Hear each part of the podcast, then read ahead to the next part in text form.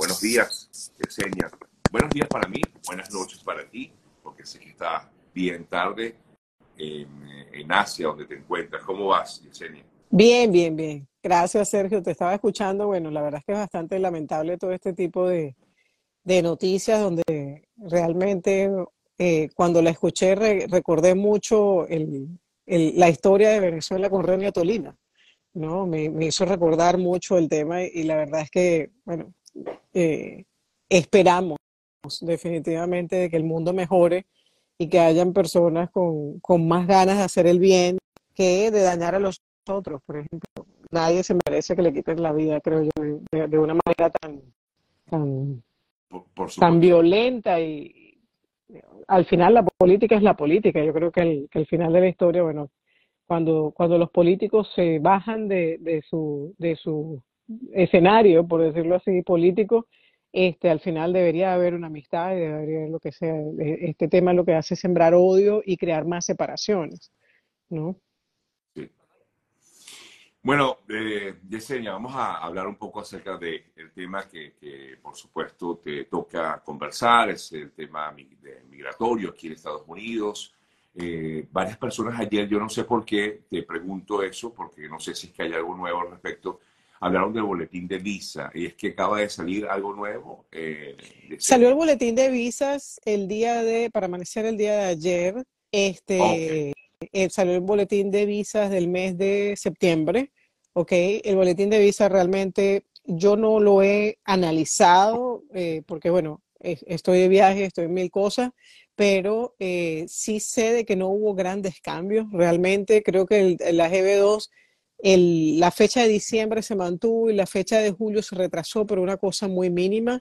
De resto, no sé exactamente qué otros cambios ocurrieron, porque la verdad es que fui directo a, a verlas de la GB2 porque tengo muchos clientes y además personas interesadas que llaman a la firma pidiendo alguna información, pero sobre todo la GB2 y la GB1, que son las que yo hago en, en, en su mayoría, ¿no? Este, pero el boletín de visa para las personas que no saben qué es, no es más que eh, un reporte mensual, ¿ok? Que saca el, la página, ¿ok? Del Departamento de Estado, donde se dice cuántas visas se están alocando, ¿ok? De acuerdo a ciertas categorías. Realmente explicarlo por aquí es, es demorarme una hora explicándolo porque son muchísimas las categorías, incluso a veces por países cambia la, la prioridad del boletín de visas eh, y hay dos tipos de tablas. Entonces, yo lo que sí les puedo prometer es que a, a mi regreso a Estados Unidos puedo hacer un video.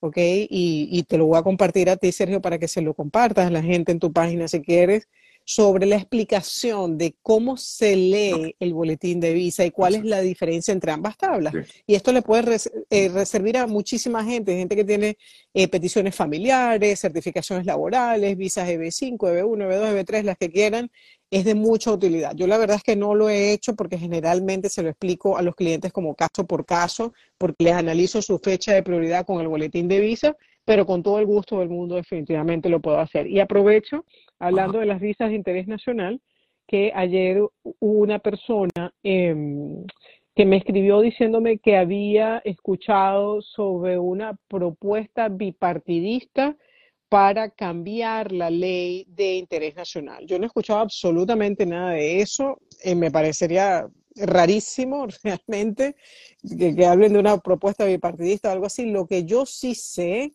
es que eh, la organización que representa a los abogados de inmigración a nivel nacional, que se llama AILA, A-I-L-A, le pasó un comunicado al gobierno de Estados Unidos, al Departamento de Inmigración, pidiéndole con el apoyo bipartidista de que pongan al corriente las visas de interés nacional, porque definitivamente es de mucho interés para el país, sobre todo en estos momentos.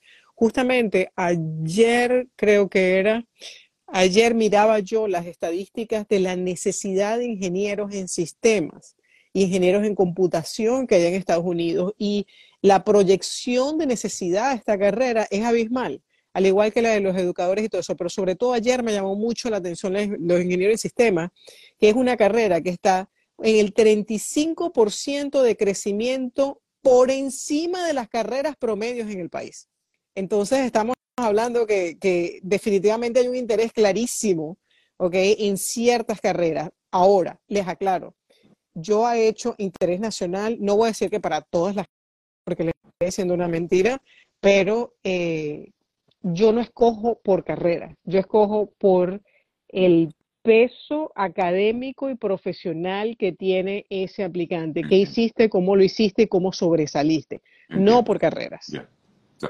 Exacto, eh, pero y, dependiendo también de la carrera que, ejerza, eh, el desempeño en la carrera que ejerció, ¿no? Porque no necesariamente eh, el hecho de que haya un médico esté por encima de lo que pueda ser de pronto un ingeniero, ¿no? O sea, no, no hay una base sólida. No hay.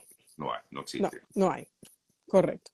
Em, bueno, aquí hay varios, varias preguntas. Una de ellas tiene que ver justamente con la visa EB2. Eh, mm, al tener la visa, eh, cuando ya está aprobada, se puede aplicar para residencia o habrá mucho que esperar para poder aplicar a residencia. Todo depende de cuándo aplicaste a la visa y cómo está el boletín de visas. Si el boletín de visa ya te incluye dentro de la fecha de prioridad, con tu visa aprobada, si estás dentro de Estados Unidos y has mantenido tu estatus migratorio o tienes un estatus pendiente que te permite irte a residencia, puedes al otro día en la mañana hacer tu filing de residencia permanente.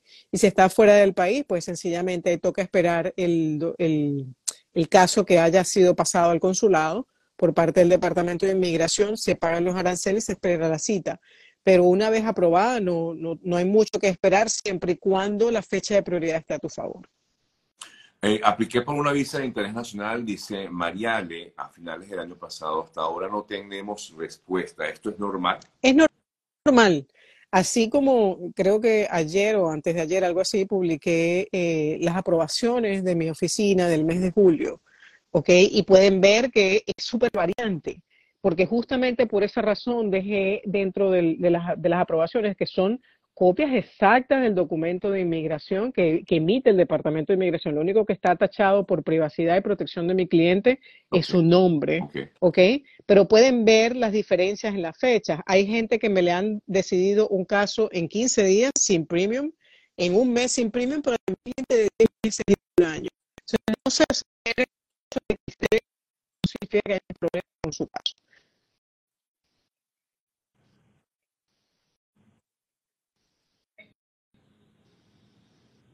Ya, sí, Yesenia, disculpa que se nos fue un poquito la, transmisión. Ya creo que te retomé, aunque te estoy viendo un poquito pixelada, pero tú, tú me ves igual, ¿no?